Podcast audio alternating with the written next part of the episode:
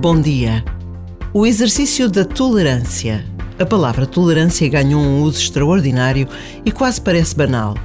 Mas é preciso que recupere toda a sua relevância, que seja dita e escutada com o impacto inicial. Precisamos da tolerância para vivermos em sociedade. Precisamos da tolerância para nos aceitarmos, para não nos sentirmos nem mais nem menos do que os outros.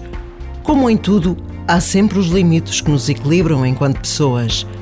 No caso da tolerância, os limites jogam-se na certeza de que nada vale tudo. Rezar, refletir, pedir a Deus que nos ajude neste exercício da tolerância pode fazer toda a diferença. E basta a pausa de um minuto.